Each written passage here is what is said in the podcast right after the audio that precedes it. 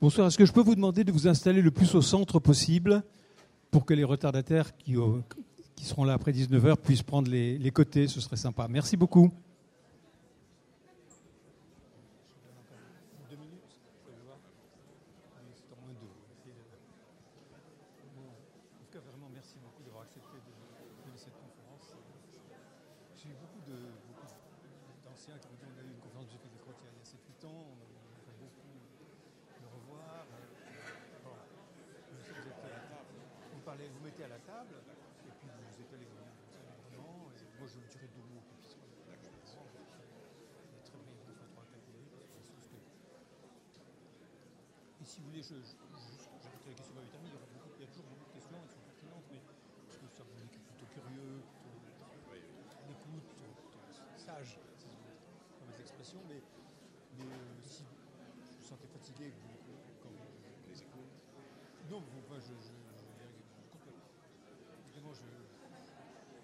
Quand je verrai 8h30, je dirai la dernière question.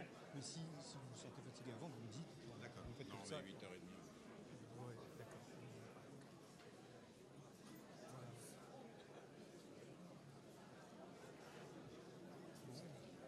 Ah oui, oui, bah, 19h, mais à, Paris, c'est toujours avec un petit, euh, un petit moment de. je crois que là, ça va. Je pense qu'on va arriver. Euh, il est 19h pile.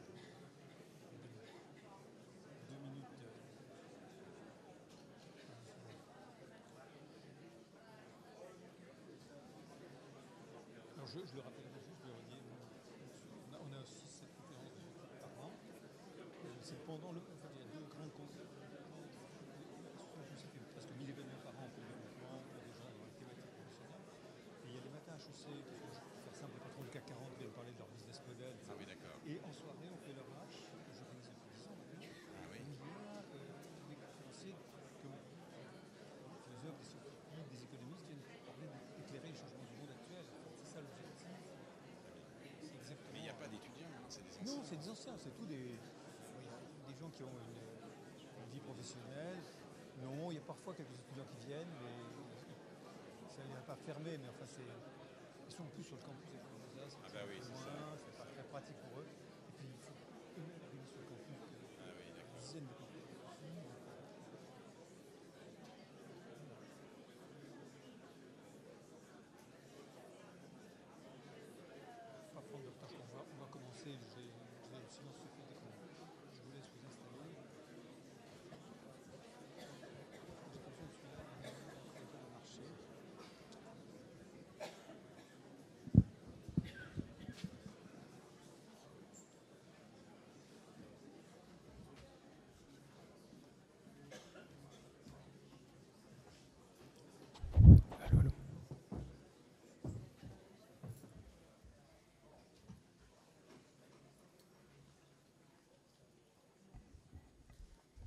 Bien, chers amis, on va commencer euh, à l'heure, euh, comme toujours à l'heure H. Hein, c'est le, nom, euh, porte, l'indication de l'heure. Il faut je trouve juste la bonne distance avec le micro.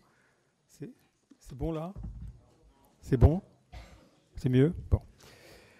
Bon, bah, écoutez, je ne vais pas vous présenter M. Fegelkraut, vous le connaissez tous. Juste peut-être rappeler, c'est un sujet qui me tient à cœur, son élection à l'Académie française en 2000.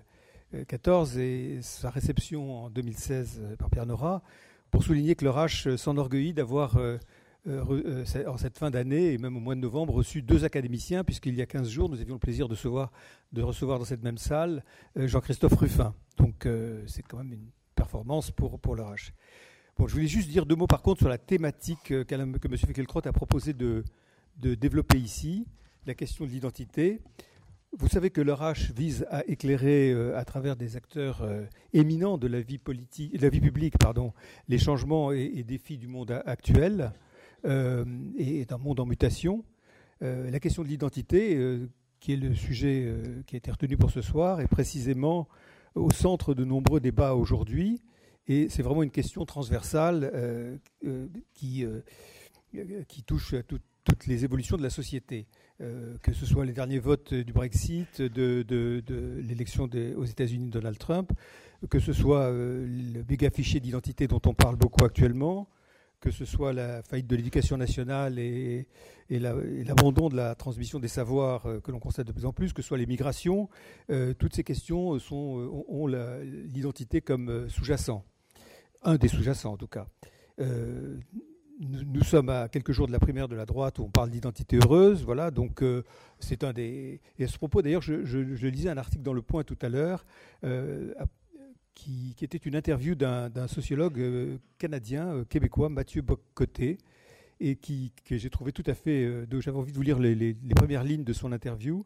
la question de, du point était on a l'impression que sur l'un des, grands, des grands enjeux des élections françaises primaires et présidentielles est le rapport à l'insécurité identitaire, le sentiment d'une qu'une partie de la population, je suis désolé, le micro est pas très, qu'une partie de la population euh, est euh, euh, culturellement. Et la réponse de M. Bock-Côté était de dire très certainement, lorsque le débat politique touche les fondements même de la cité, il redevient existentiel. Et la fragilisation des grands repères historiques et anthropologiques pousse les peuples à la révolte. Donc la question d'identité est encore vraiment centrale. Et évidemment, ici, dans cette tribune, vous le savez déjà, vous le savez tous, on, ne traite pas de sujets politiques, mais justement, la, face, elle doit être traitée de façon non, polémique, non émotionnelle, en, en, analysant les réalités qui nous entourent, loin d'une pensée euh, unique et formatée. Et c'est pour cela que je suis particulièrement heureux d'entendre à ce, particulièrement heureux d'entendre à ce sujet l'analyse de M. Fickelkraut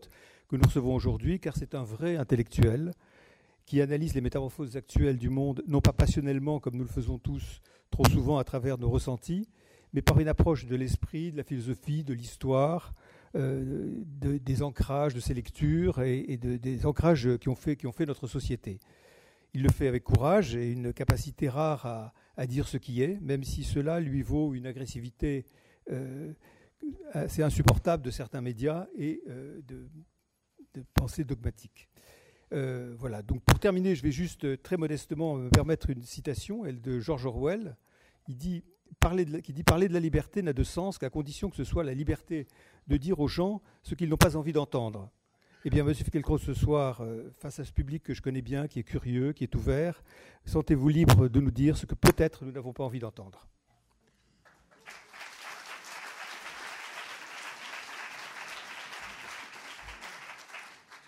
Merci beaucoup, mais euh, à la différence de vous, je ne connais pas euh, le public auquel je m'adresse et peut-être me trouverai-je en harmonie avec lui.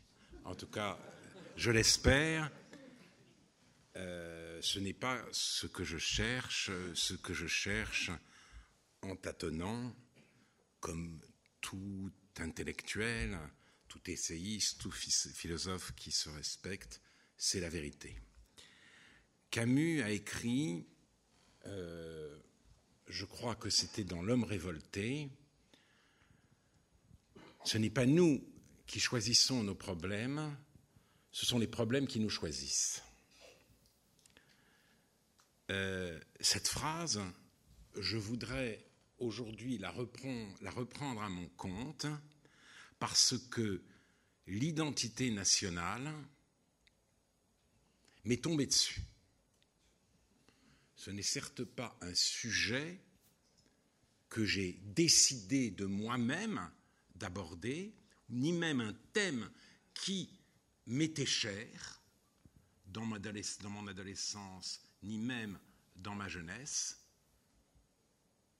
Ce problème a surgi devant moi alors même que je n'y étais pas préparé. Et je voudrais faire aujourd'hui, en guise d'exposé, en guise de discours, le récit de cette étrange aventure, non pas, je l'espère, et même je le crois, par complaisance narcissique, mais euh, parce que mon histoire, me semble-t-il, n'est pas que singulière, elle est révélatrice. Derrière son caractère autobiographique, il y a, et je reprends un terme que vous avez employé, son caractère existentiel. Je n'étais pas fermé, quand j'étais jeune, au questionnement identitaire, mais il portait exclusivement sur ma judéité. Je n'ai pas été élevé dans la tradition, je ne parlais pas le yiddish, j'étais donc étranger à la culture juive à quelque sens que l'on donne à ce mot. Ni l'étude, ni l'observance, ni le mode de vie. Et pourtant, je voulais absolument, obstinément rester fidèle. Fidèle à quoi? Fidèle comment? Telle était, dès mon plus jeune âge, mon interrogation, et euh, elle le reste aujourd'hui. Il y a là une énigme euh, que je n'ai pas complètement réussi à élucider. Mais la France, je n'y pensais pas tous les jours. Et mes amis non plus.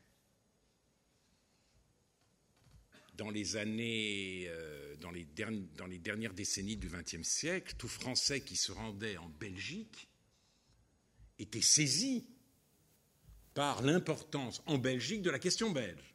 Qu'est-ce qu'être belge? Du fait de la division entre wallons et flamands. La Belgique allait-elle survivre? Existait-elle?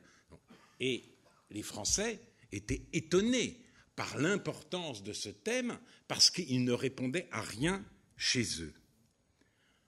Même chez ceux que passionnait la politique. La politique m'a passionné très tôt, mais en tant que politique, pas en tant que française. J'ai donc, avec d'autres, avec beaucoup d'autres, participé à mai 68. Je n'en tire ni gloire ni regret. C'était un moment d'illusion lyrique et aussi un moment moutonnier. Je faisais partie de ceux que Philippe Muret a appelés plus tard les mutins de Panurge. Mais en même temps, donc, mais à ce moment-là, nous étions habités par le désir, le fantasme, le rêve de révolution. La politique, pour nous, se résumait à la révolution. Y croyons-nous complètement? Est-ce que nous jouions la comédie? Bon, je ne saurais le dire. Il y avait un aspect de pantomime. Mais en même temps, c'était de cela qu'il s'agissait. Le rêve d'une rupture qui avait forcément une ambition universelle. Cohn-Bendit était l'un de nos héros, et j'ai appris récemment dans un livre de Christine Claire que le 23 mai à Amsterdam, il a dit le drapeau tricolore est fait pour être déchiré pour en faire un drapeau rouge. Un rouge, euh, si vous voulez, un rouge paradoxal, parce que c'est le, gauchisme, c'était déjà la première critique du communisme du communisme stalinien. Hein. il n'en reste pas moins que je, je, je ne me souviens pas d'avoir entendu cette déclaration, mais je suis sûr que si je l'avais entendue, elle ne m'aurait pas choqué. Le nationalisme nous était, et ce nous était très large, étranger dans quelque version que ce soit. Dans sa version barétienne, bien sûr, parce que la terre et les morts, l'idée de la terre et des morts avait été totalement discréditée par la Deuxième Guerre mondiale menée au nom du Blutenboden, ce n'est pas tout à fait la même chose, mais c'est suffisamment proche pour qu'on n'ose plus parler ainsi. Le nationalisme maurassien plus encore, la France seule, et la grandeur de De Gaulle n'inspirait plus que sarcasme à une génération qui voulait se défaire de toutes les rigidités. Pas question de la France, alors en tant que telle, en tant que sujet politique. Ce désir de révolution s'est estompé, il a même été critiqué fortement dans les années 70, avec l'apparition de ceux qu'on a appelés, et on les a oubliés aujourd'hui, les dissidents mais les dissidents ont substitué à l'opposition capitalisme, communisme ou capitalisme, révolution, de quelque ordre qu'elle soit, une autre opposition, totalitarisme ou démocratie. Ils ont contribué à nous réconcilier, nous les, les, anciens gauchistes, donc la partie la plus volubile, euh, la plus bruyante, la plus jacassante de euh, cette génération, ils nous, ont contribué, ils nous ont contribué à nous réconcilier avec le suffrage universel. Soudain, cette démocratie dont nous croyons, dont nous voulions le dépassement, nous est apparue, nous est apparu comme un trésor. Nous avons redécouvert les droits de l'homme. Nous sommes sortis de Marx et de sa distinction euh, entre les libertés formelles et les libertés réelles. Nous avons abandonné, rejeté avec un sentiment de honte le slogan élection piège à con. Slogan très en vogue euh, en 68. Ça, c'était la fin des années 70, mais là encore, pas de France, pas de France, pas d'identité, pas d'identité. La révolution est abandonnée au profit de la démocratie. Nous sommes dans le registre des concepts politiques. L'identité ne surgit pas, elle n'existe pas. Ce mot est totalement étranger à notre vocabulaire et on peut dire même au vocabulaire dominant de l'époque.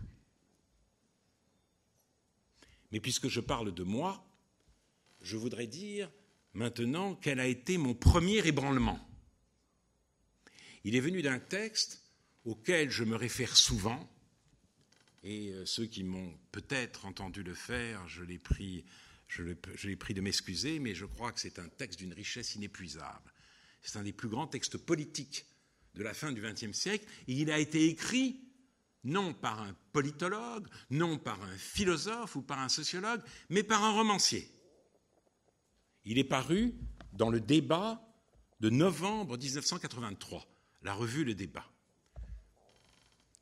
Une revue justement, ce qui symbolisait le tournant démocratique, puisque on abandonnait la politique comme combat, comme guerre de l'humanité avec ses ennemis, pour reprendre la euh, formule de Robespierre, au profit de la discussion, du débat, de la délibération démocratique dont on, dont on redécouvrait les vertus. Et Milan Kundera publie ce texte, Un Occident kidnappé, la tragédie de l'Europe centrale. Nous sommes en 1983. Euh, le printemps de Prague a été écrasé en 1968 par les troupes du pacte de Varsovie. En 1956, c'est la révolution hongroise qui avait subi le même sort. Et personne à l'époque n'imagine un effondrement du bloc soviétique. Simplement, on pense cette euh, euh, situation en termes politiques. Le totalitarisme écrase la démocratie. Et je voudrais vous lire le premier paragraphe, premier petit chapitre du texte de Kundera, auquel je reviendrai à plusieurs reprises. En 1956, au mois de septembre, le directeur de l'agence de presse de Hongrie, quelques minutes avant que son bureau fût écrasé par l'artillerie, envoya par téléx dans le monde entier un message désespéré sur l'offensive russe. Déclenché le matin contre Budapest, la dépêche finit par ces mots Nous mourrons pour la Hongrie et pour l'Europe. Que voulait dire cette phrase? Elle voulait certainement dire que les chars russes mettaient en danger la Hongrie avec elle l'Europe, et avec elle l'Europe. Mais dans quel sens l'Europe était-elle en danger? Les chars russes étaient-ils prêts à franchir les frontières hongroises en direction de l'Ouest? Non. Le directeur de l'agence de presse de Hongrie voulut dire que l'Europe était visée en Hongrie même il était prêt à mourir pour que la Hongrie restât Hongrie et restât Europe. Même si le sens de la phrase paraît clair, elle continue à nous intriguer. En effet, ici en France, on est habitué à penser que ce qui était en jeu alors n'était ni la Hongrie ni l'Europe, mais un régime politique. On n'aurait jamais dit que c'était la Hongrie en tant que telle qui était menacée, et on comprend encore moins pourquoi un, un Hongrois confronté à sa propre mort apostrophe l'Europe. Est-ce que le Solzhenitsyn, quand il dénonce l'oppression communiste, se réclame de l'Europe comme d'une valeur fondamentale pour laquelle il vaut la peine de mourir? Non. Mourir pour sa patrie et pour l'Europe, c'est une phrase qui ne pourrait être pensée ni à Moscou ni à Leningrad, mais précisément à Budapest ou à Varsovie.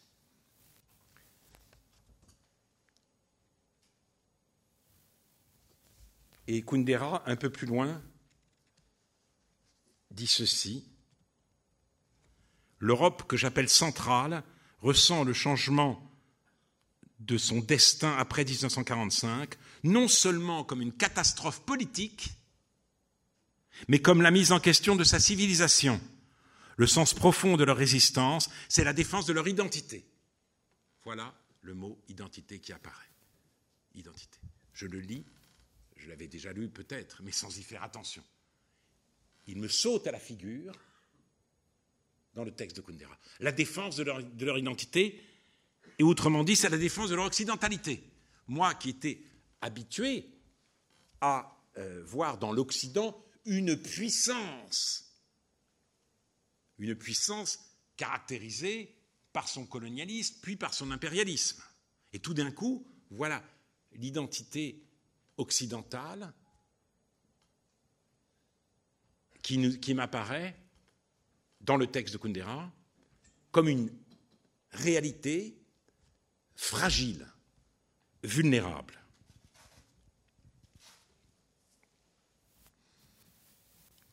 Dernière révélation, Kundera définit les nations d'Europe centrale, la Hongrie, la Tchécoslovaquie, qui existait encore à l'époque, et la Pologne, comme des petites nations. Mais il ne dit pas petite nation par la taille, ce n'est pas ce qui lui emporte. La petite nation est celle dont l'existence peut être à n'importe quel moment mise en question, qui peut disparaître et qui le sait.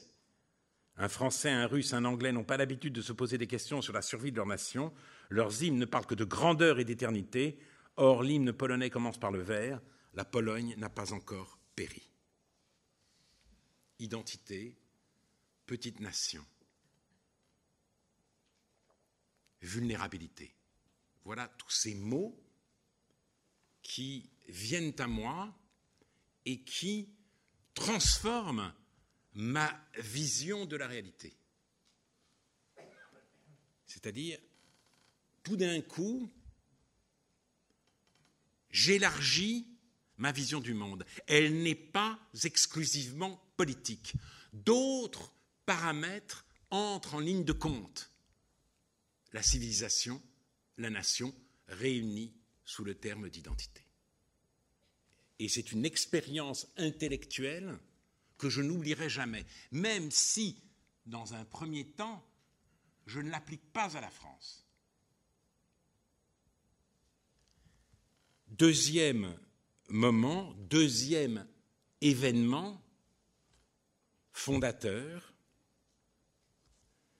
le grand débat, la grande dispute sur la laïcité qui a commencé en France en 1989. À ce moment-là, euh, ça se passe au collège de Creil, deux élèves, je crois, du collège, euh, j'ai oublié le nom, à Fès, je crois, enfin peu importe, de Creil sont exclus parce qu'elles refusaient d'enlever le voile dans la classe alors que c'était une stipulation du règlement intérieur du collège qu'elles avaient acceptée. Euh, à ce moment-là, toutes les associations antiracistes se mobilisent contre cette exclusion temporaire qui ne visait pas les jeunes filles mais le voile ou le foulard, c'est ce qu'on disait à l'époque. Et avec Elisabeth Badinter, Elisabeth de Fontenay, Régis Debray et Catherine Kinsler, nous publions un texte dans l'Observateur, intitulé, euh, c'est le titre choisi euh, par l'Obs, Prof, ne capitulez pas. Nous leur demandons de tenir bon sur la laïcité, d'où nous pensons qu'elle est mise en cause par cette revendication-là. Il s'en est suivi une multitude de débats qui ont débouché sur la loi de 2004 interdisant non pas le voile islamique, mais précisément pour éviter toute stigmatisation, comme on aime dire, les signes religieux ostensibles à l'école et quelques années plus tard, euh, l'interdiction de la burqa, mais non pas stipulée comme telle, mais la dissimulation du visage dans l'espace public. C'est un thème républicain qui alors a été invoqué. Donc il ne s'agissait pas d'identité. La laïcité n'était pas vécue comme une sorte de, de, composante de l'identité nationale. C'est un thème qui se voulait universel. Après tout, voilà, euh, l'entrée dans l'âge de la sécularisation caractérise tous les euh, États modernes, et c'est au nom de cette sécularisation que l'on veut faire de l'école un sanctuaire euh, dédié exclusivement au savoir, à la vie de l'esprit. Si vous voulez, le grand penseur de la laïcité en ce sens, c'est un, c'est un chrétien, c'est Pascal, puisqu'il distingue trois ordres, l'ordre de la chair, l'ordre de l'esprit et l'ordre de la charité. Et donc, il reconnaît, comme l'a dit Léon Braunschweig, l'indépendance de l'ordre spirituel. Eh bien, c'est au nom de cette indépendance de l'ordre spirituel que euh, euh, on a après multe discussions, interdit le foulard islamique à l'école. Mais la discussion n'est pas terminée en France, et surtout, elle a eu lieu aussi dans les pays euh, étrangers, dans les autres pays occidentaux, où la France a été montré du doigt et continue de l'être. C'est là que l'identité surgit, puisque la France est malgré elle ramenée à elle-même. Je voudrais vous lire ici la déclaration de Barack Obama en 2009. Il fait un discours au Caire, et c'est un discours très important, puisque Barack Obama voulant en finir avec les belliqueuses années Bush, tend la main au monde musulman. Effort très louable, dont il, ne me revient pas ici de discuter la pertinence. À ceci près qu'il veut, alors, au Caire, se réconcilier avec le monde musulman sur le dos de la France. Il importe, dit-il, que les pays occidentaux évitent d'empêcher les musulmans de pratiquer leur religion comme ils le souhaitent, par, exemple en dictant ce qu'une musulmane devrait porter. En un mot, nous ne pouvons pas déguiser l'hostilité envers la religion sous couvert de libéralisme. On n'a pas le droit de dicter à une musulmane ce qu'elle devrait porter, mais l'Amérique, en la personne d'Obama, a le droit de dire à la France ce qu'elle doit faire. L'Amérique multiculturelle, l'Amérique de la diversité, n'admet qu'un seul modèle, le sien, ce qui est une étrange conception, il faut bien le dire, du multiculturalisme. Et c'est une arrogance qui a eu des conséquences en Amérique aussi bien. Là, je fais une parenthèse. Je crois que c'est une, une, parenthèse. Hein. C'est une digression. Mais bon, je ne peux pas m'empêcher parce que je suis, je suis comme vous, euh, assujetti à l'événement. Et là, nous venons de vivre un événement considérable et très inquiétant. Je pense que l'élection de Donald Trump est une catastrophe, est une catastrophe. Un candidat, quand il arrive au pouvoir, on se dit, pourvu qu'il tienne ses promesses. Donald Trump, on se dit, pourvu qu'il n'en tienne aucune. C'est vraiment inédit dans l'histoire. Mais d'un autre côté, je parlais d'arrogance, on peut dire aussi que le politiquement correct l'a bien cherché. Et je me souviens de l'une des phrases prononcées par Hillary Clinton à propos des électeurs de Trump, dont une poignée d'entre eux, a-t-elle dit, sont déplorables, minables, pitoyables, homophobiques. C'était dans un rassemblement gay, sexiste, euh, islam, islamophobique, raciste, you name it.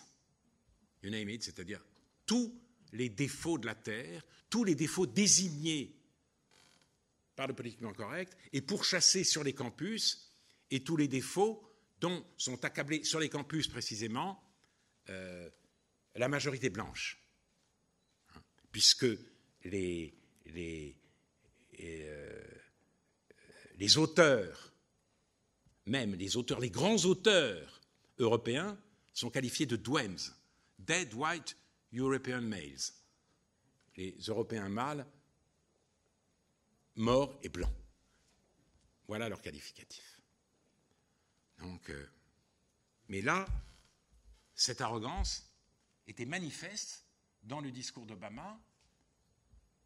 Il sait ce qu'il en est, il a trouvé la solution au problème humain.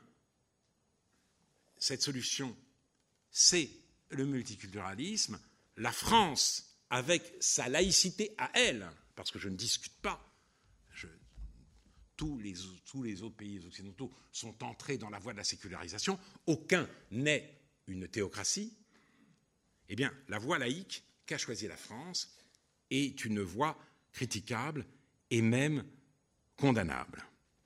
Et cette arrogance s'est manifestée à nouveau avec une violence particulière au moment de l'affaire du Burkini. Lorsque des arrêtés ont été pris dans certaines villes du Sud, quelques jours après euh, l'attentat de Nice, la presse américaine et notamment le New York Times s'est déchaînée. Et comme le remarquait Gilles Kepel dans un numéro récent du Nouvel Observateur, la France, tout d'un coup, n'était plus victime.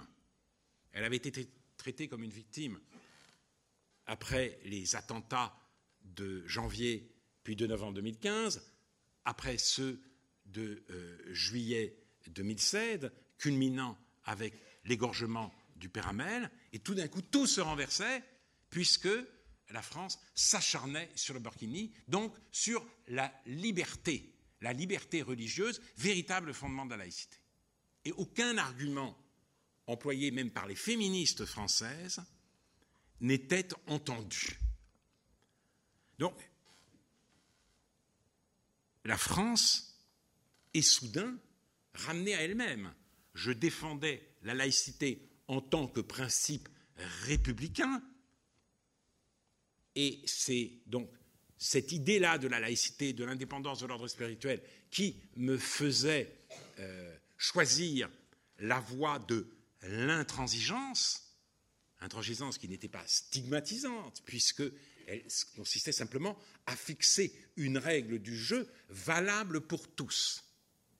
Et tout d'un coup, on me disait, mais c'est le français en toi qui parle. Alors qu'allais-je choisir? Allais-je me ranger du côté de la majorité des pays occidentaux ou allais-je tenir bon en reconnaissant ma part d'identité? Eh bien oui, c'est une singularité française peut-être, mais j'y suis attaché. Et j'ai fait le deuxième choix, notamment après la lecture d'un livre qui émet une hypothèse tout à fait singulière et peut-être peut-être dont je ne suis pas absolument sûr de la justesse. Mais c'est une thèse, si j'ose dire, qui me va droit au cœur. C'est Claude Habib, dans son livre Galanterie française, elle relate l'histoire oubliée de la tradition galante. Et à la fin de son livre, elle s'interroge sur justement cet acharnement français concernant le voile. Et elle dit, elle dit finalement, cette interdiction prend sens si on la met en relation avec les pratiques de mixité dans l'ensemble de la société. Elle devient compréhensible si on la rapporte à cet arrière-plan de la tradition galante qui présuppose une, visibilité du féminin et plus précisément une visibilité heureuse, une joie d'être visible.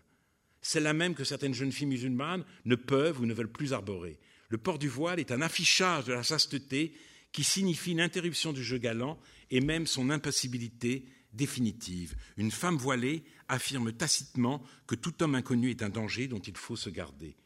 Le voile interrompt la circulation de la coquetterie et de l'hommage en rappelant qu'il existe un autre règlement possible de la coexistence des sexes, la stricte séparation. Il rappelle cette autre alliance que la galanterie s'était vouée à défaire, celle des femmes et des dévots. Est-ce vrai Est-ce faux? En tout cas, cela me rappelle une phrase de Hume, citée notamment par Mona Ouzouf, qui s'est longuement interrogé, notamment dans les mots des femmes, sur la particularité du féminisme français. C'est Hume disant que la France est la patrie ou le pays des femmes. Et cette remarque a été faite par de nombreux voyageurs au XIXe siècle. Une présence des femmes qui tranchait avec la situation qui, leur était faite dans les autres pays d'Europe. L'égalité a été atteinte partout maintenant, mais peut-être est-ce ce qui reste de cette tradition qui, en France, est heurtée, plus particulièrement que dans les autres pays européens, par le voile et, a fortiori, par le voile islamique. Donc tout d'un coup, une identité à laquelle je ne pensais pas s'est découverte à moi. Et puis, il y a eu aussi, autre moment important de cette trajectoire, qui, je le répète, n'est pas que personnelle, la lecture d'un livre qui a tardé à faire événement, 2002, Les territoires perdus de la République. Ce livre est un recueil de textes réunis par euh, Emmanuel euh, euh, Brenner, qui était le, pseudonyme que s'est donné à l'époque Georges Bensoussan.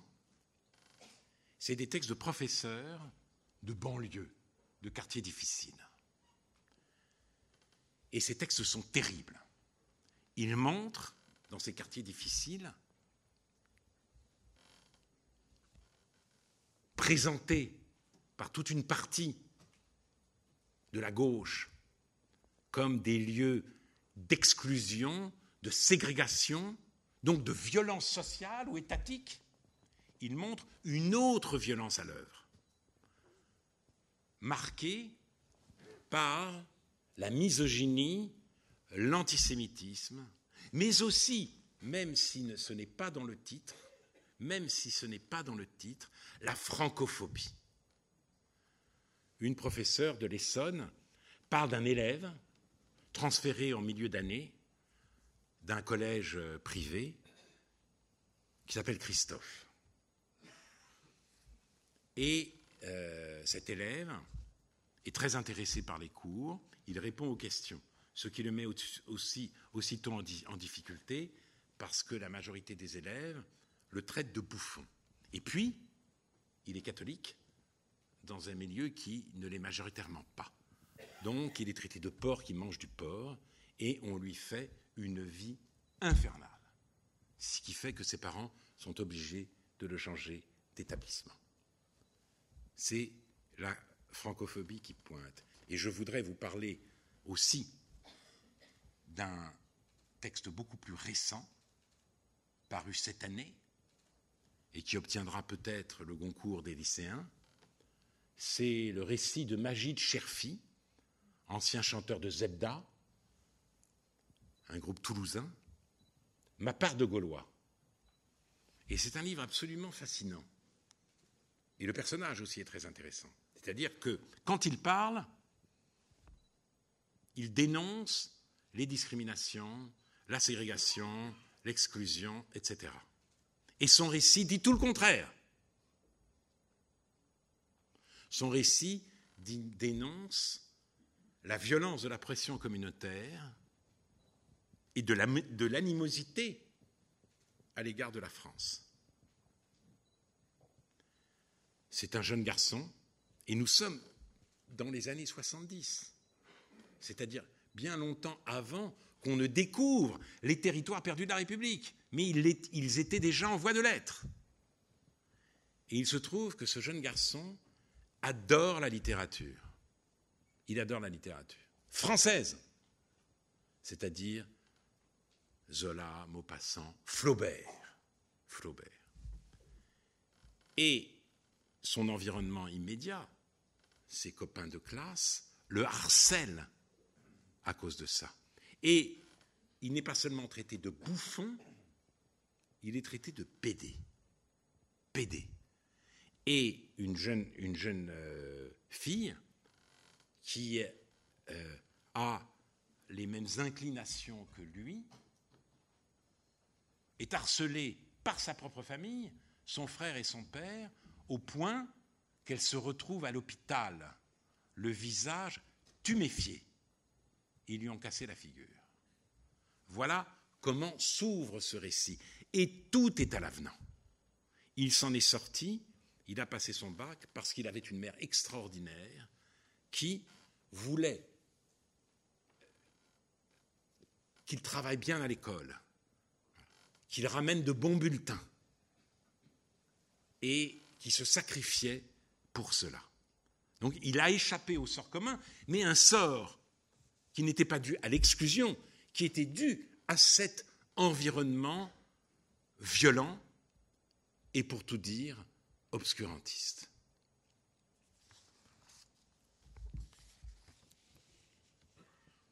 Et puis bien sûr, il y a eu les attentats dans la progression de cette prise de conscience. Janvier 2015, novembre 2015, juillet 2016. En janvier, un événement considérable se produit, une manifestation monstre dans toute la France, avec ce slogan Je suis Charlie, je suis flic, je suis juif, je suis la République. C'est un slogan incroyable. Parce que Charlie, c'était quoi? Charlie, c'était un esprit de dérision généralisé, né de 68, qui ne plaisait pas à tout le monde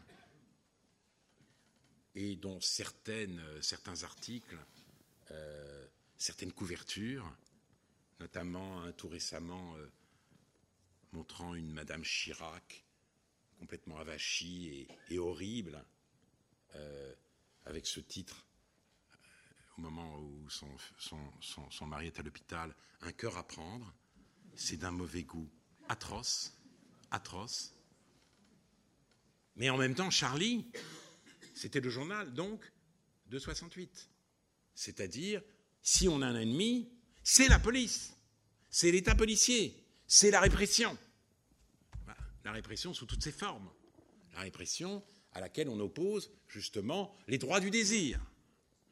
Et tout d'un coup, avec cette manifestation, on est spontanément Charlie à cause de ce qui est arrivé à Volinsky, à Cabu, à Charb et aux autres, et, à Bernard Maris, qui a écrit d'ailleurs un livre testamentaire magnifique sur la France.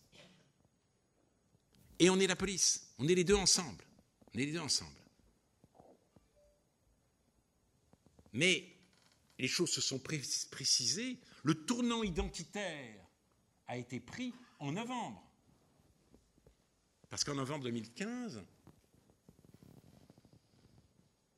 c'est une civilisation qui a été attaquée et le slogan c'était Je suis en terrasse. Mais la terrasse, c'est quoi? C'est le symbole de la mixité, du mélange des conditions et des sexes.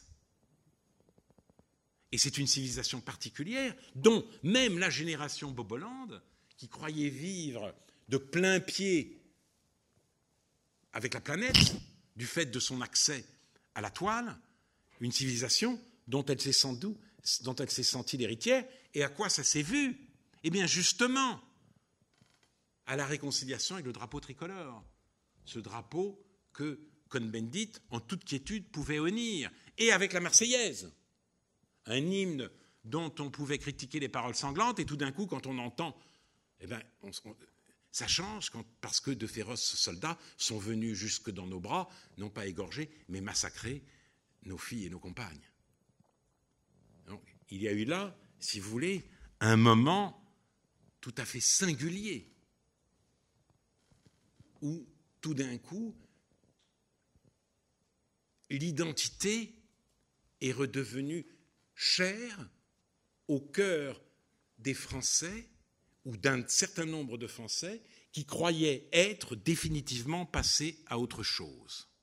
Et moi, entre la lecture de Kundera et ce moment, eh bien, j'ai été étreint par le patriotisme dont j'ai découvert la meilleure définition dans un livre que je garde toujours ouvert devant moi, qui est L'enracinement de Simone Veil.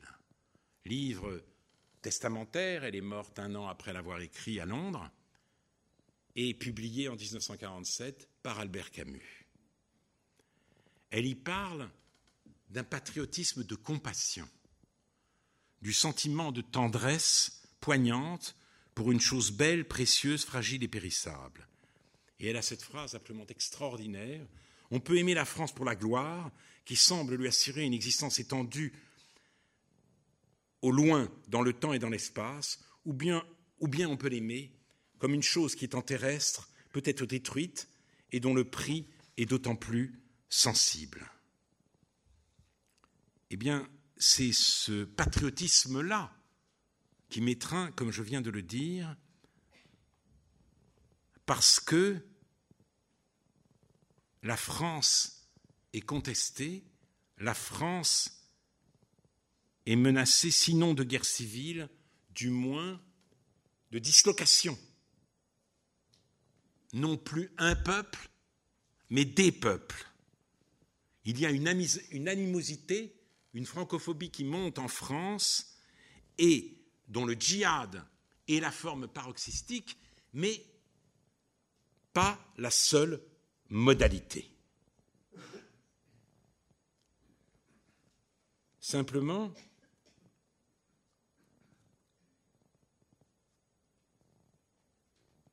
je ne peux pas m'arrêter tout à fait là, parce que cette France, qui m'est, malgré moi, devenue chère,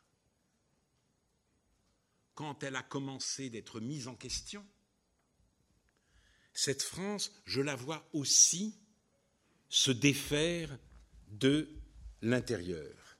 Et je reviens une dernière fois à Kundera.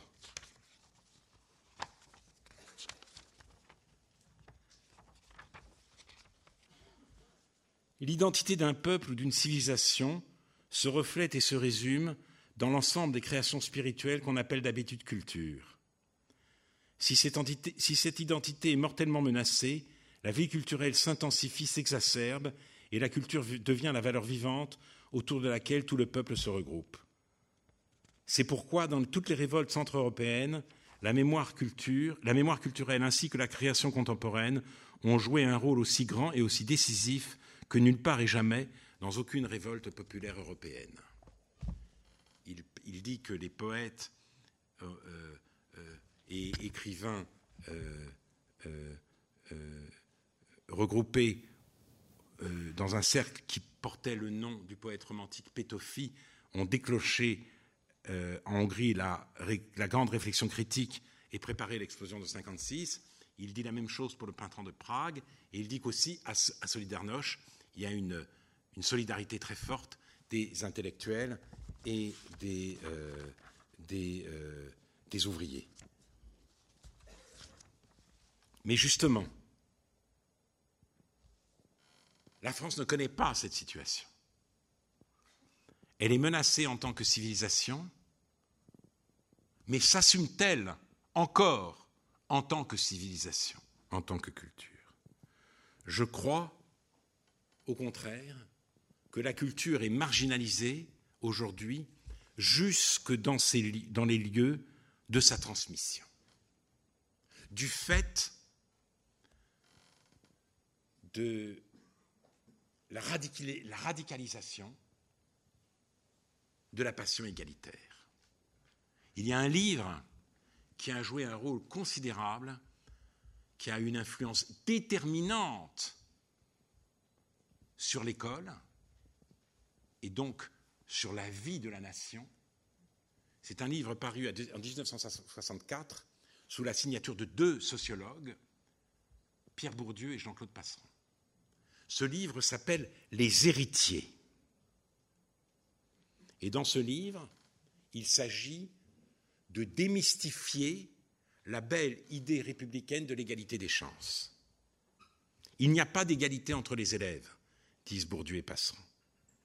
Certains sont favorisés par rapport aux autres. C'est cela qu'ils appellent les héritiers, dotés de ce qu'ils appellent aussi un capital culturel, c'est-à-dire une certaine familiarité avec les choses de l'esprit. Un vocabulaire plus riche, une correction et une souplesse du, langage, l'accès aux livres, au théâtre, aux expositions. Tout cela venu de leur famille quand elles appartiennent à la bourgeoisie, à ce qu'on appelait autrefois la classe cultivée. Eh bien, le choix a été fait de vaincre l'inégalité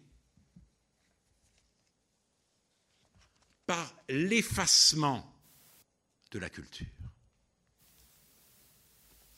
Et je voudrais vous lire, pour preuve de ce que j'avance, la définition des objectifs assignés aux classes de français de cycle 4 du collège, c'est-à-dire le dernier cycle, par la dernière réforme en date.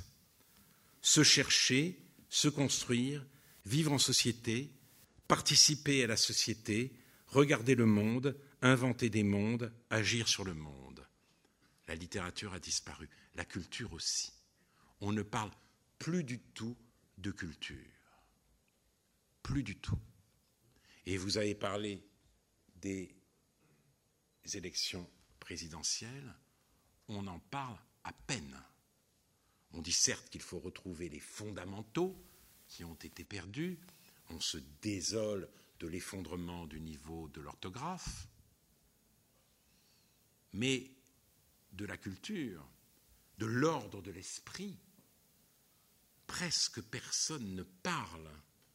Et j'ai assisté vraiment le cœur serré au deuxième débat des primaires, puisque le seul à y faire un tout petit peu allusion, c'est celui qui avait été discrédité par des propos ambigus et même scandaleux, scandaleux sur le soutien des lobbyistes à Hillary Clinton.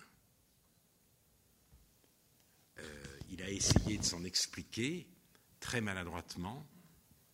Il a failli être disqualifié, mais il était là, il était là pour dire, justement, à la droite, que le critère d'employabilité n'avait rien à faire dans l'enseignement secondaire, qui devait se centrer sur le savoir désintéressé. Il n'a pas utilisé le mot de culture, mais la, la notion était là, et personne ne l'a reprise à son compte. Personne. Or, la France, patrie des femmes, patrie féminine, a été aussi longtemps une patrie littéraire. La littérature a joué un rôle déterminant dans la définition qu'elle se donnait d'elle-même. Elle est apparue comme une composante essentielle de ses destinées. C'est encore ce que disait un Allemand à un moment où la curiosité des nations européennes, les unes à l'égard des autres, était très grande, juste avant la montée des périls, 1925, Ernst Robert Curtius, très grand romaniste, voyage en France et il dit c'est ça la France. C'est une patrie définie par la littérature. Or, il n'est plus question de littérature dans la transmission même, parce que la familiarité avec l'objet littéraire, elle est le fait de certains par rapport à d'autres, et donc, pour ne pas creuser les inégalités, eh bien, on enseigne tout autre chose, on enseigne autrement.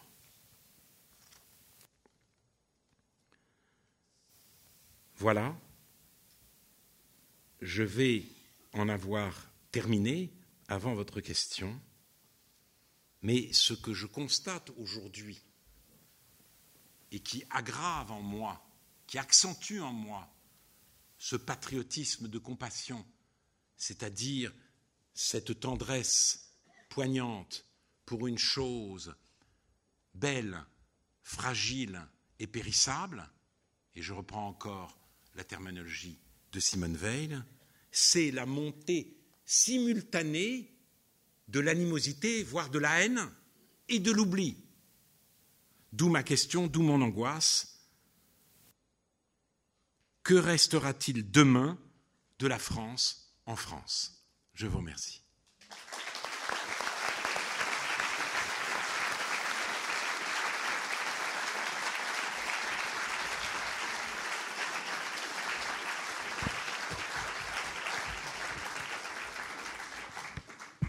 Écoutez, Monsieur Finkielkraut, merci beaucoup. Euh, vous avez parlé de l'appauvrissement culturel, ben, en tout cas ici pendant et intellectuel. En tout cas pendant ici pendant une heure, on a, peut-être plutôt volé très haut au niveau intellectuel et culturel. Merci beaucoup de s'exposer. Je vais passer la parole à la salle, donc.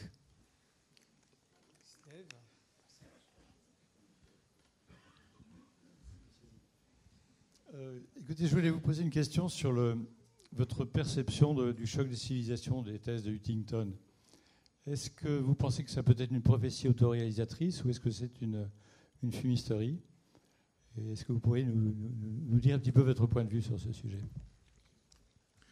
Euh, Le choc des civilisations, c'était déjà, si j'ose dire, le thème implicite, car le, l'expression n'était pas utilisée, de l'article de Kundera. Il disait Là où vous voyez simplement un problème politique, je vois, moi, un choc des civilisations. Une civilisation qui menace d'être engloutie par une autre. Le soviétisme, c'est aussi la Russie. Et il y a une différence civilisationnelle entre la Russie et l'Europe centrale. C'était ça son thème.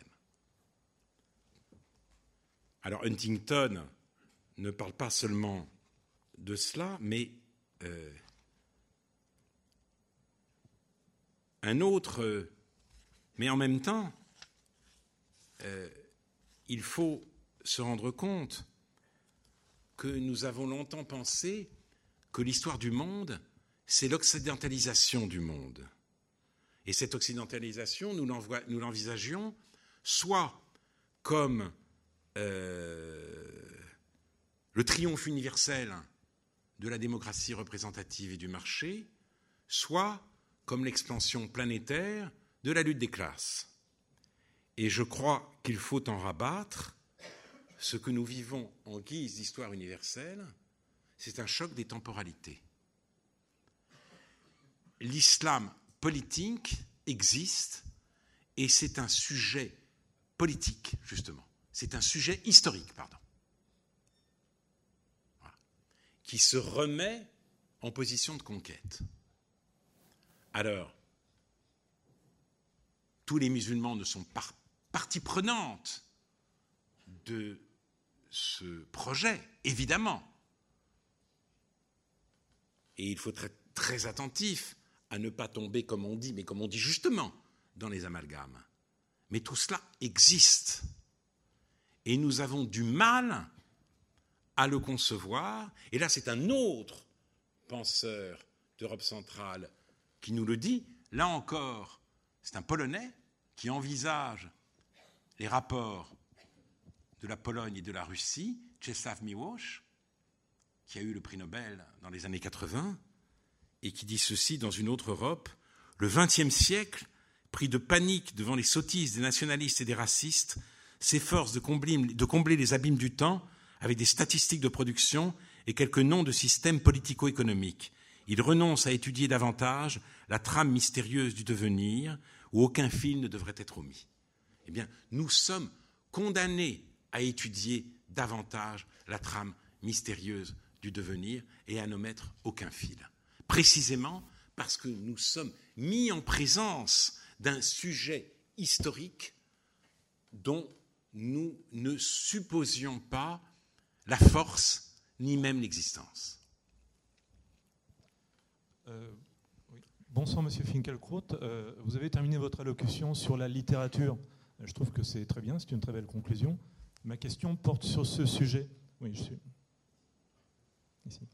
Ah euh, voilà. Donc, euh, je vais la précéder de deux préalables extrêmement brefs. Le premier en résumant une partie de votre discours sur le sujet.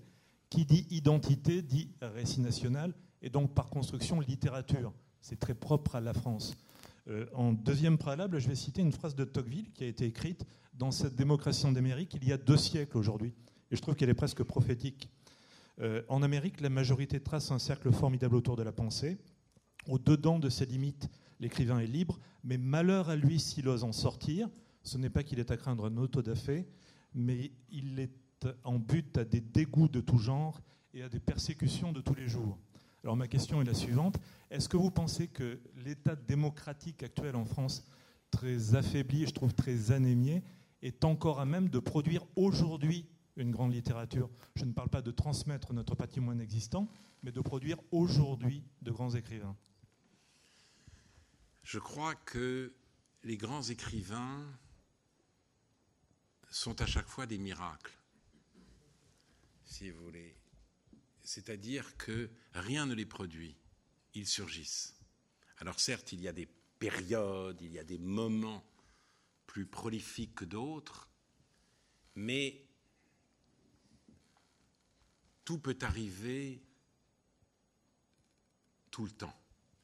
Alors, nous vivons une époque, euh, si vous voulez, nous sommes entrés dans une ère post-littéraire. Euh, l'écrivain a besoin de la critique, d'une critique solide, argumentée, érudite, celle-ci a quasiment disparu. Regardez les revues. Il n'y a plus de grandes critiques littéraires dans les revues. La critique littéraire se fait rare dans les journaux. L'évolution de l'Obs est tout à fait saisissante. L'Obs était le journal des écrivains et des intellectuels quand régnait Jean Daniel. Maintenant, la littérature est réduite à la portion congrue. Donc, euh, on lui fait la vie difficile. En plus, à l'ère de l'immédiateté, euh, des réseaux sociaux, euh, de la dérision généralisée, ce n'est pas simple. Reste quand même qu'il y a encore dans le monde aujourd'hui de grands écrivains, en Amérique notamment. J'ai personnellement regretté que le prix Nobel soit décerné à Bob Dylan, qui a d'ailleurs la muflerie, qui vient de déclarer qu'il n'irait pas le rechercher parce qu'il était pris par d'autres engagements. Bien fait pour les Nobel. Mais je l'ai regretté surtout. Oui, je l'ai regretté parce que Dylan n'est pas un écrivain et la civilisation du livre est menacée aujourd'hui. La, jeunesse se détourne du livre pour d'autres modes de communication ou de lecture même. Donc, euh, mais je le regrettais surtout parce qu'il y a un immense écrivain aujourd'hui aux États-Unis qui est Philippe Roth. Et chaque année, il est le non lauréat du Nobel. Pour des raisons que j'ai peine à me figurer. Sans doute, ce jury scandinave, et donc très bien pensant, doit-il considérer que Philippe Roth est un écrivain sexiste? J'imagine. J'imagine. C'est absurde, mais je ne vois pas d'autres raisons à cet acharnement. Mais euh, en France, je dirais aussi qu'un écrivain a, percé de manière inattendue.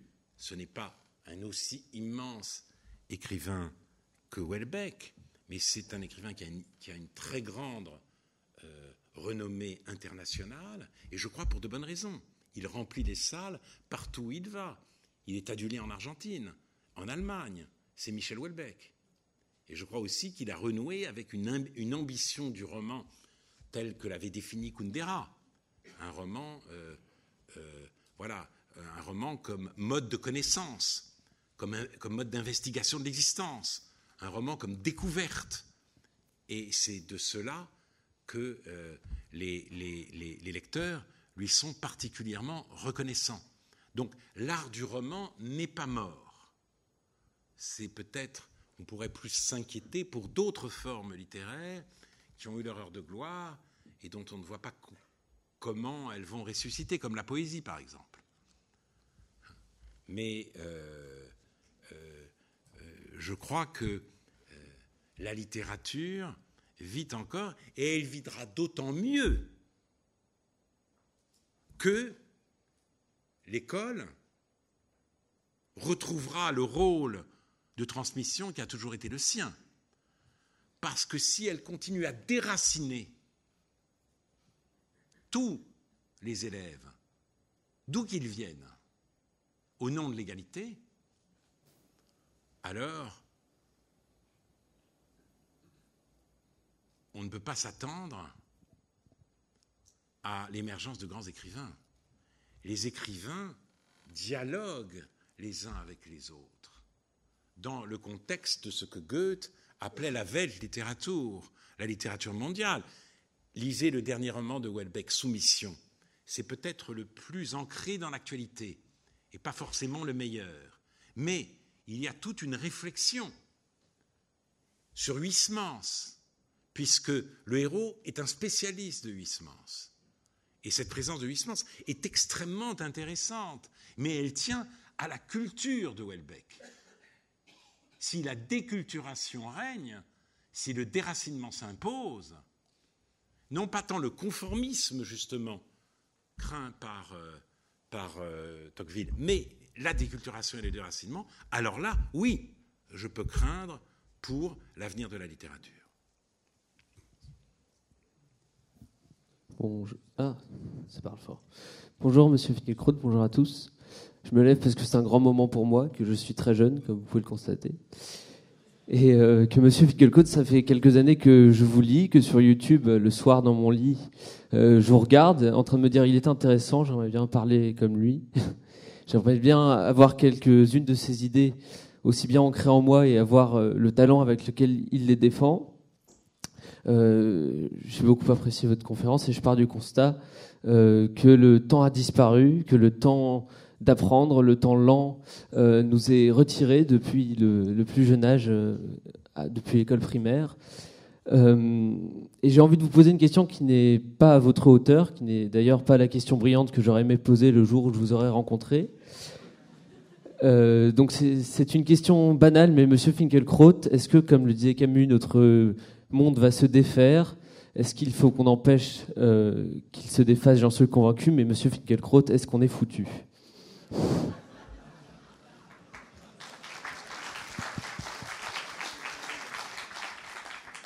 Ben dis donc. Je ne sais pas si votre question est brillante, mais elle est extrêmement profonde.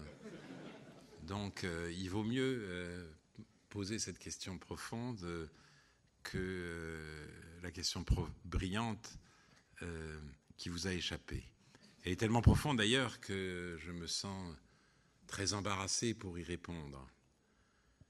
Euh, oui, j'ai été très frappé par cette phrase de Camus dans son discours de Suède.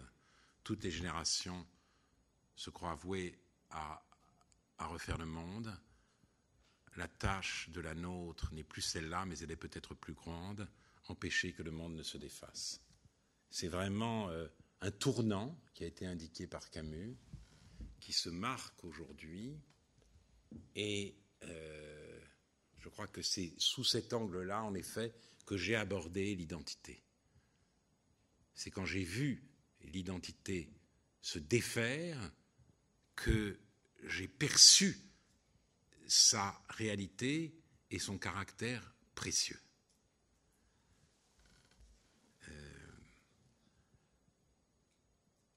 Et euh,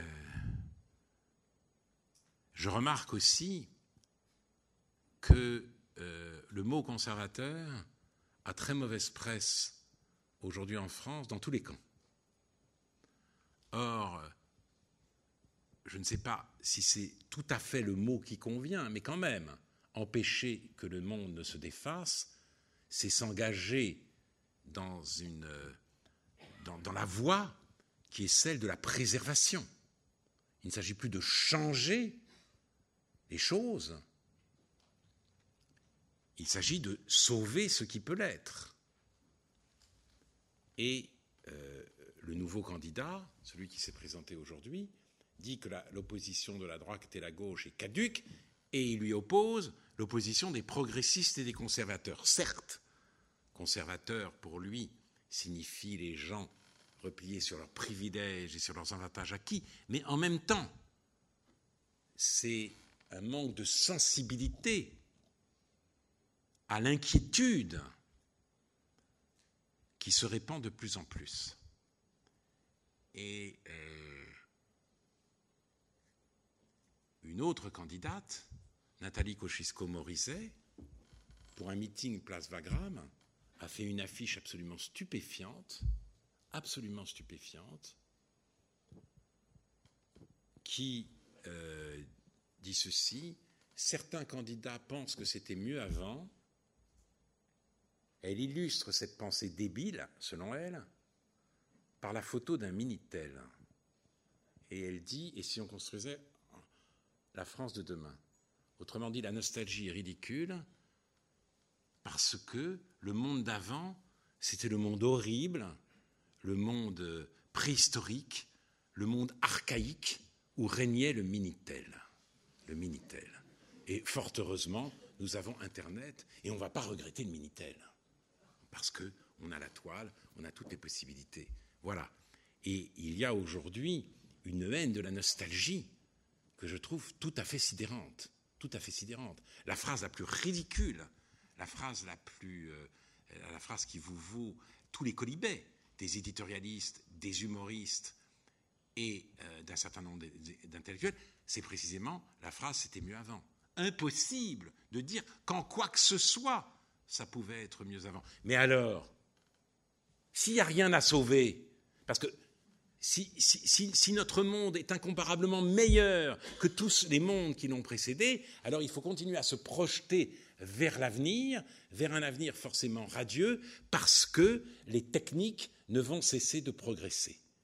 Vision économiste, vision purement techniciste, qui m'inquiète, qui m'inquiète parce que seul un diagnostic lucide et seule une certaine modestie peuvent nous aider à nous en sortir. Donc oui, il m'arrive, il m'arrive de penser qu'il est trop tard.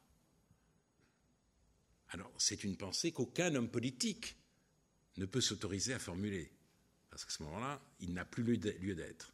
Moi, je ne suis pas un homme politique. Mais j'interviens aussi dans la vie publique puisque j'essaye de penser le présent. Donc, j'ai toujours un peu d'espoir quand même, un peu d'espoir que, euh, euh, l'espoir d'un ressaisissement. Hein. Mais euh, je ne suis pas sûr, je ne suis pas sûr qu'il interviendra. Et c'est pour ça que j'ai terminé sur cette phrase. La France de demain sera-t-elle encore la France? Bonsoir, Monsieur Finkelkraut.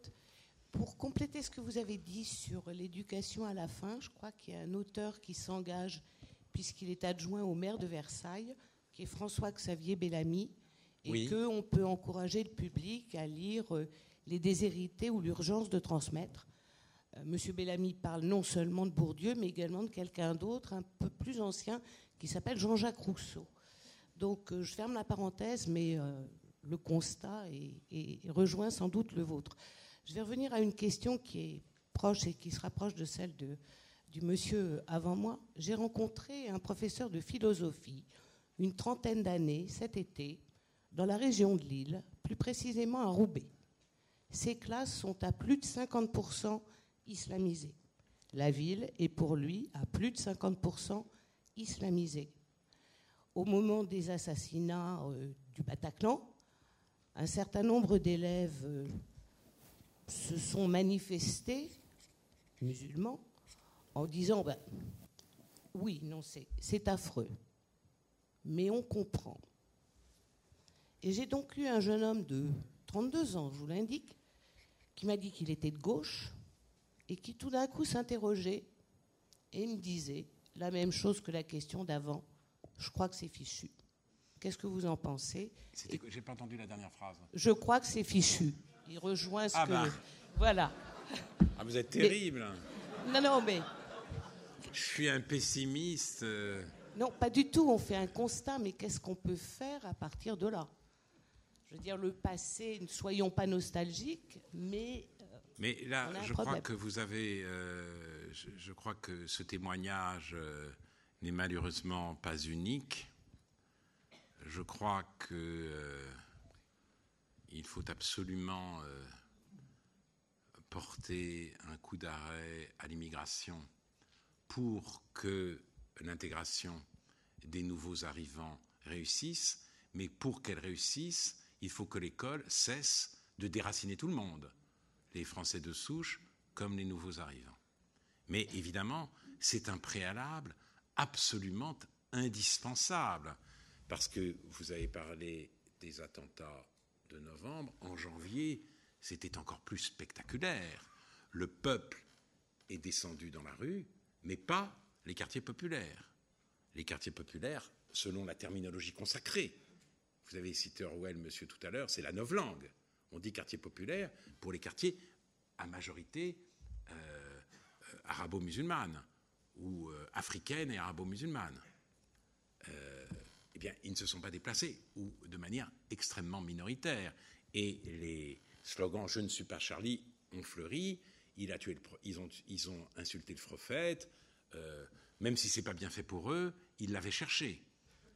Donc, euh, euh, c'est pour ça que j'ai dit que la France se disloquait. Il n'y a plus un peuple, mais des peuples et peut-être deux peuples. Et c'est pour ça, et je dis qu'on ne peut pas s'en tenir simplement à une mobilisation contre le djihad. Le djihad est une modalité de la haine, mais pas la seule. Pas la seule. Et il y a des agressions contre les professeurs qui se multiplient aujourd'hui. Et un climat d'insidieuse accoutumance à l'inacceptable. Alain Juppé s'est rendu à la dalle d'Argenteuil.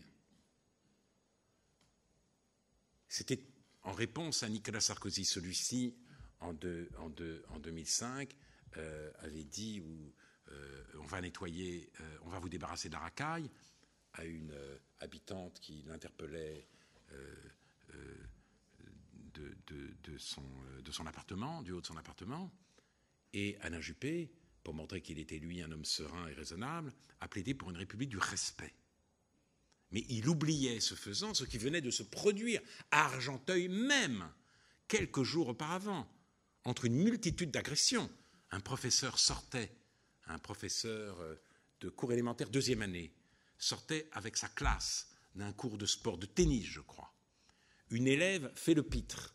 Il la réprimande. Deux hommes sont en voiture. Ils s'arrêtent. Ils sortent de la voiture. Ils interpellent le, professeur. Et euh, pourquoi Il lui demande pourquoi euh, il engueule cet élève. Il dit euh, Je suis le maître. Ils lui répondent Raciste. il le jette à terre et le roue de coups.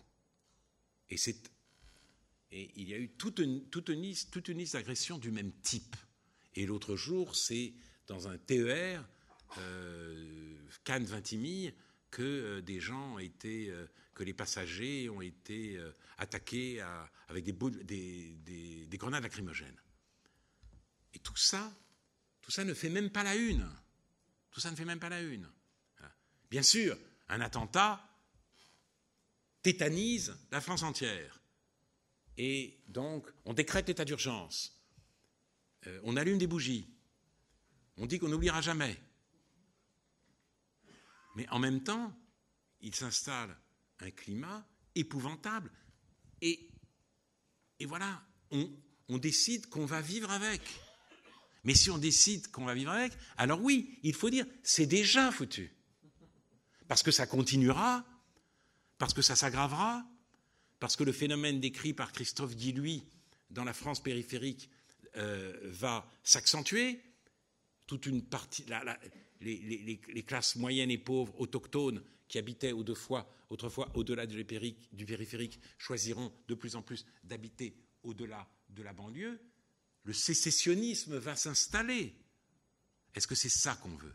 Est-ce que c'est ça qu'on veut? Voilà, il faut vraiment se poser euh, la question. Mais je suis très inquiet quand je vois précisément le contraste entre les déclarations martiales, quand il s'agit euh, justement de, de, combattre l'islamisme radical, et, et l'acceptation tacite d'une violence quotidienne, euh, pourtant de plus en plus euh, euh, massive.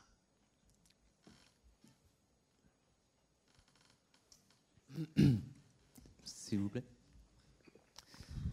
Bonsoir, Monsieur Fingelkraut. Je ne veux pas justement ajouter au pessimisme ambiant. Je suis là. Je suis là devant vous. Ah oui, oui. Voilà. Je vous vois, je vous vois. Je ne veux pas ajouter au pessimisme ambiant. Euh, la France se défait de l'intérieur.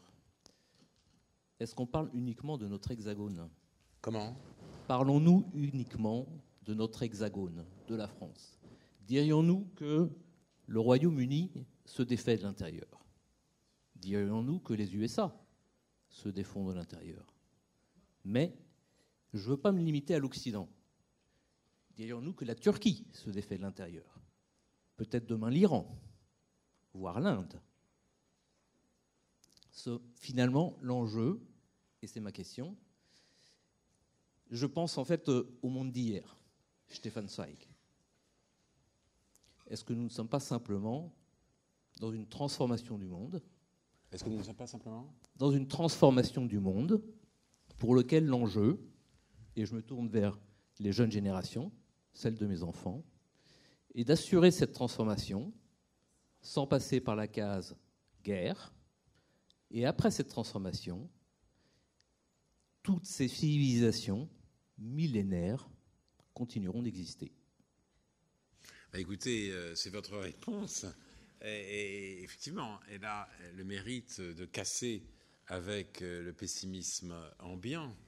Euh, moi, je ne, je ne vois pas, euh, je ne vois pas les choses ainsi, euh, parce que euh, il me semble que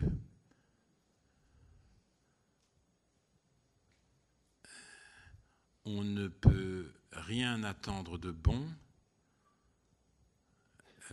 de la liquidation d'un héritage. Je crois que c'est pas comme ça que on prépare l'avenir, ni qu'on le construit. Et euh, ce phénomène aussi, euh, je ne dis pas que la France est le seul pays en proie à une crise identitaire, Dieu sait que non. Mais euh, la montée de ce que j'ai appelé la francophobie en France, euh, je crois qu'elle ne peut pas être acceptée comme une euh, transformation inéluctable. Je crois qu'elle doit être combattue et je ne suis pas sûr que nous prenions aujourd'hui le bon chemin pour le faire. Donc, euh, euh, et puis vous savez, euh, tout ce...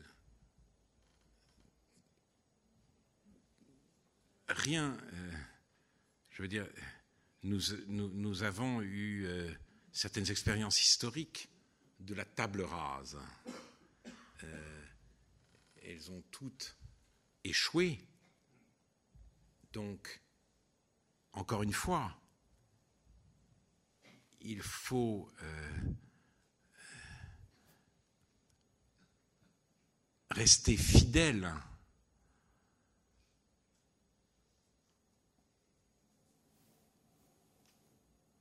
à ce que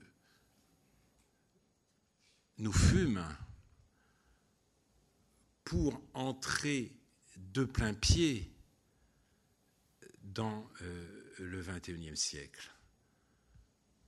Sinon, euh, qu'allons-nous devenir? Des esclaves du numérique? Euh, Des créateurs de start-up?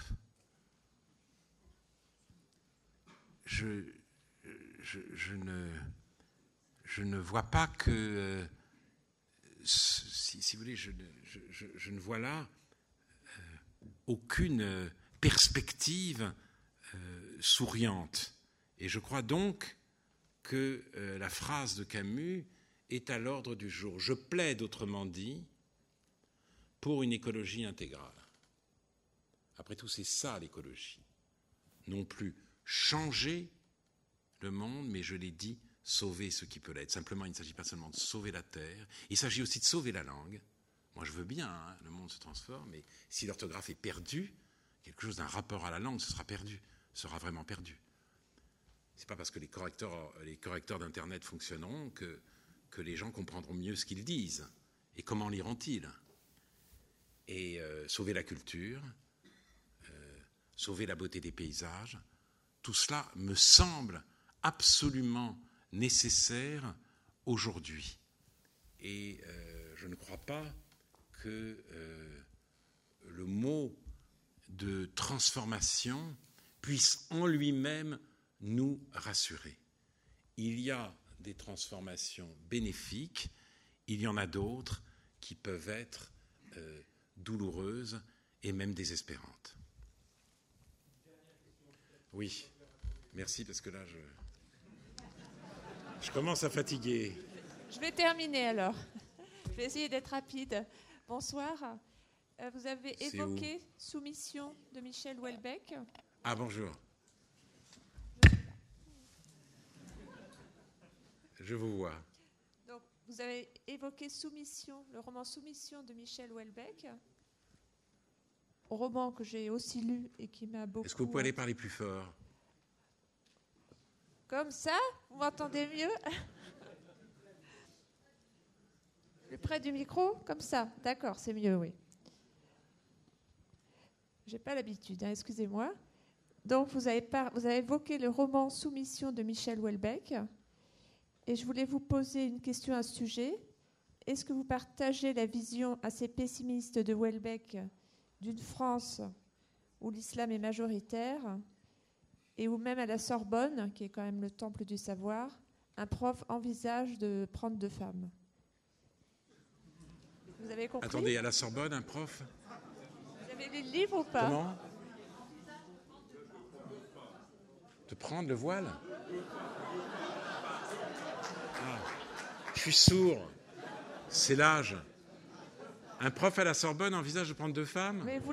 Ça, c'est dans le livre C'est dans le livre, oui. Ah, d'accord. Oui, merci. Est-ce que, cette vision est réaliste Ah, les, les vieux, c'est pénible. Hein. Comment?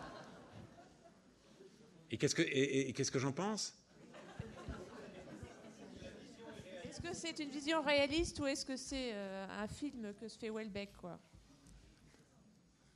Euh, Non, les choses ne, sont pas, ne se passeront pas ainsi.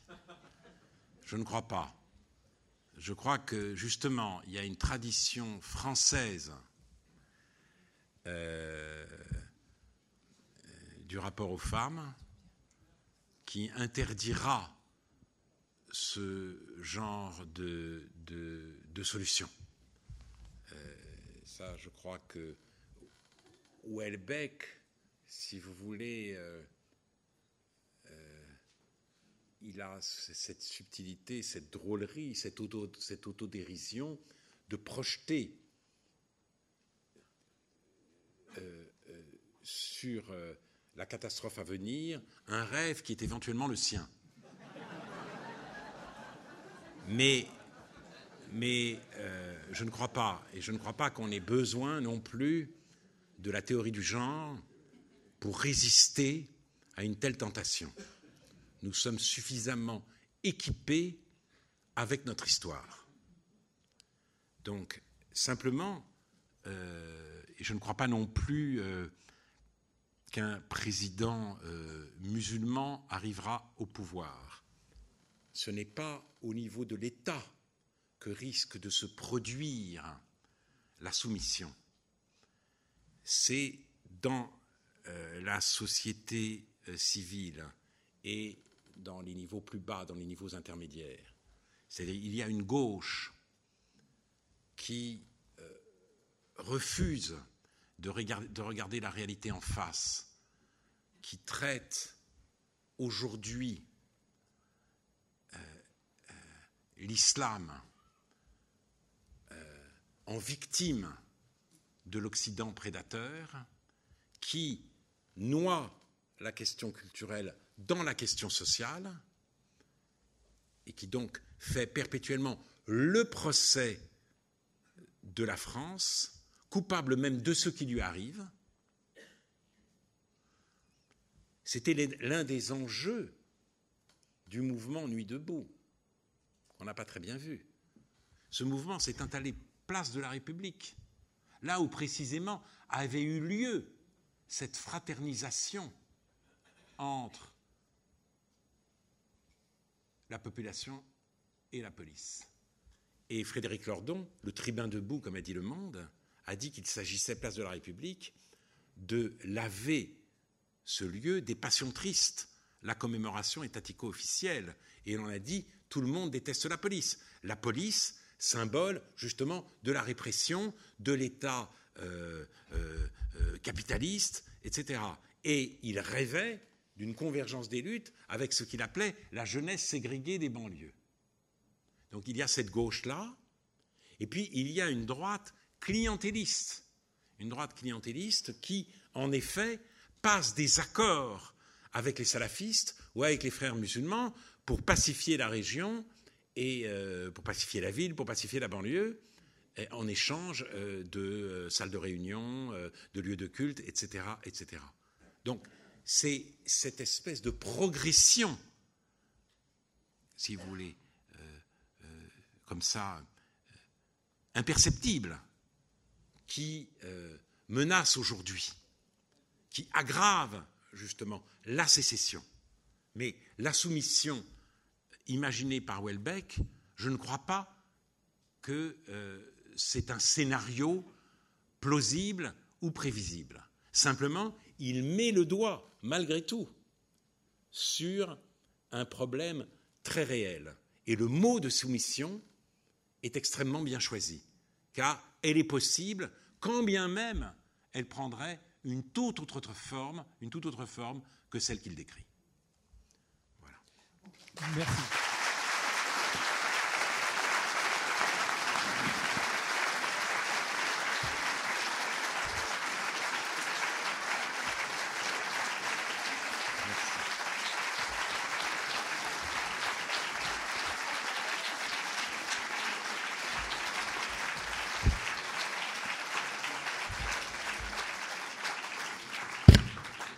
Merci beaucoup. Je suis désolé pour ceux qui n'ont pas pu poser leurs questions, mais bon, j'avais promis à M. Finkielkraut de le libérer à 8h30. On est à peu près à l'heure. Je suis fatigué.